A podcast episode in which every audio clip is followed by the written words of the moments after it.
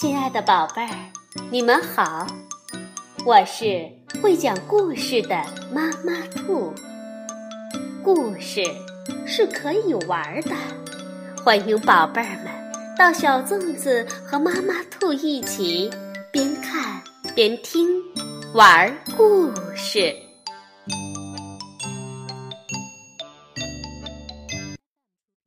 宝贝儿，晚上好，欢迎收听。妈妈兔的花样故事。圣诞节要吃圣诞大餐，圣诞大餐一定少不了火鸡。今天我们就来听《圣诞故事之圣诞火鸡传奇》，是由法国的马加丽·吕什绘图，娜塔莉·达尔让文，张弛翻译，吉林出版集团有限公司出版。从前，有那么一年，狼、狐狸和黄鼠狼决定一起做一顿圣诞大餐，犒劳自己。狐狸负责去找主菜的材料，他早早就按照计划去挑选了一只最漂亮的火鸡，把它偷回了他们的小窝。不过，从狐狸回到窝里的那一刻起，故事才真正的开始了。呵，这地方也太乱了吧！刚从狐狸的麻袋里出来，火鸡就喊了这么一嗓子：“我说，难道以前没人教过你？”在邀请女士来做客之前，要先打扫打扫你的房间吗？你又不是客人，不过是我的圣诞大餐而已。狐狸不服气的顶嘴：“别找借口，圣诞大餐可是非常非常重要的，必须仔细操办。”首先，你得把房间整理好，然后好好通通风。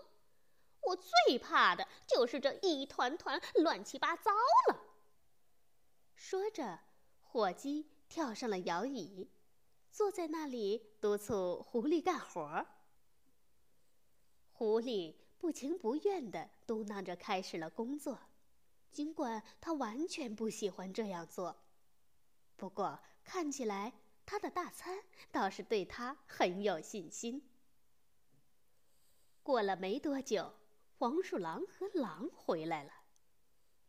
这时，他们的窝已经整洁到无可挑剔了。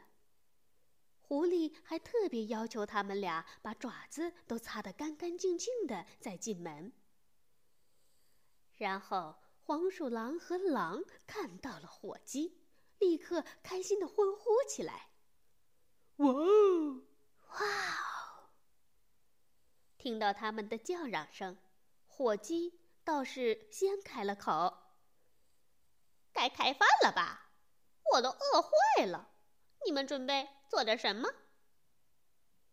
狼和黄鼠狼擦擦口水，舔着嘴唇，告诉他说：“嘿嘿，除了火鸡肉泥之外。”我们什么菜都不想做。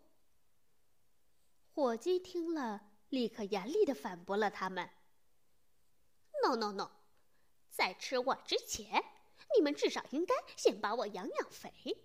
哦天哪，这可是常识啊！你们难道是第一次过圣诞吗？莫非在我之前，你们就没吃过别的火鸡大餐？”三位朋友就这样。被伙计说服了，出于对自己无知的羞愧，他们开始对伙计的指示言听计从。嗯，我说狼啊，你去摘点嫩芽菜；黄鼠狼去采蘑菇；狐狸去捉点青蛙回来。三个朋友就这样，每人拎了个篮子，走出了家门。采蘑菇的采蘑菇。捉青蛙的捉青蛙，采嫩芽菜的采嫩芽菜。当天晚上，所有人在一起美美的吃了一顿嫩芽菜炖青蛙，还有蘑菇泥做配菜。当然，掌勺的是火鸡，因为这三位朋友没一个会做饭的。饭后，他们又一起玩牌。因为火鸡作弊水平高超，所以赢的一直是他。不过，剩下的三位牌友还是玩得非常愉快。他们就这样度过了第一个美好的夜晚。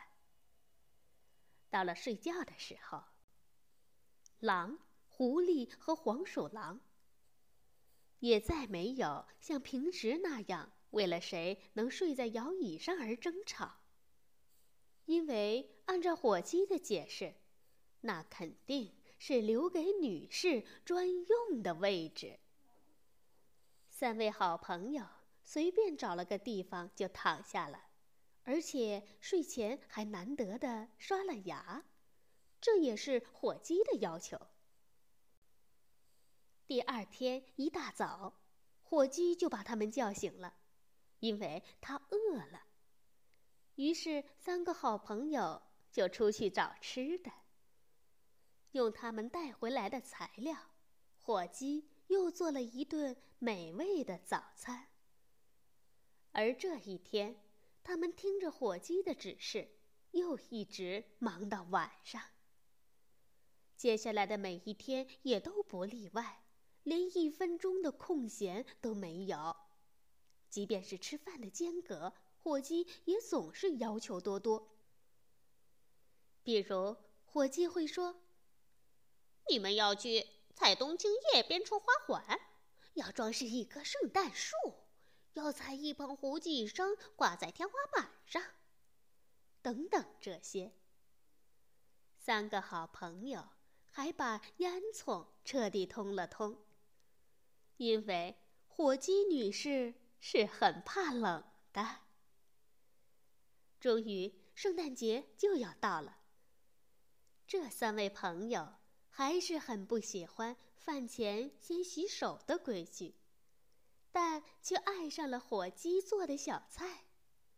玩牌的时候，他们仍然赢不了火鸡，但却学会了怎么编花环，怎么烤小面包人儿。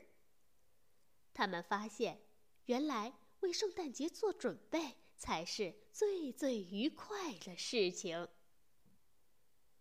圣诞前夜，火鸡向这三位朋友提了一个问题：“你们准备把我做成什么菜？是抹上奶油来烤，还是塞卷心菜来烤？”嗯，我个人比较喜欢给我配上波尔多红酒来烧的做法。不过。这个对手艺要求很高哦，你们能做好吗？火鸡这样说道。三位食客尴尬的不停的假装咳嗽，谁也没说话。他们之前连想都没想过这件事儿，只好决定明天再谈这个话题了。不过这一晚，他们仨谁都没合眼。不管是烧也好，烤也罢，他们一点儿都不希望自己的新朋友就这么变成一道菜。可是，该怎么办呢？幸好，还是火鸡解决了问题。圣诞节的早上，火鸡对着三位朋友叹了口气，说：“我的朋友们呐，我发现你们还是在害怕。